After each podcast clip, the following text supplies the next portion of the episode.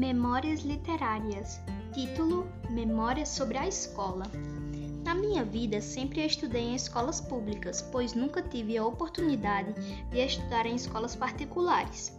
Sempre fui uma aluna exemplar, sempre passei por média e nunca reprovei de ano.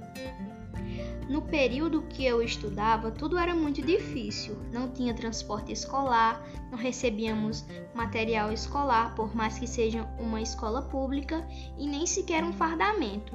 Mas apesar de não ter redes sociais, tudo era muito divertido e na época os alunos eram muito esforçados.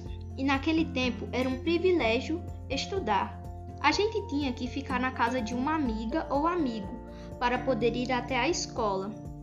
Os meios de castigo eram basicamente a palmatória e ter que ficar de joelho no milho.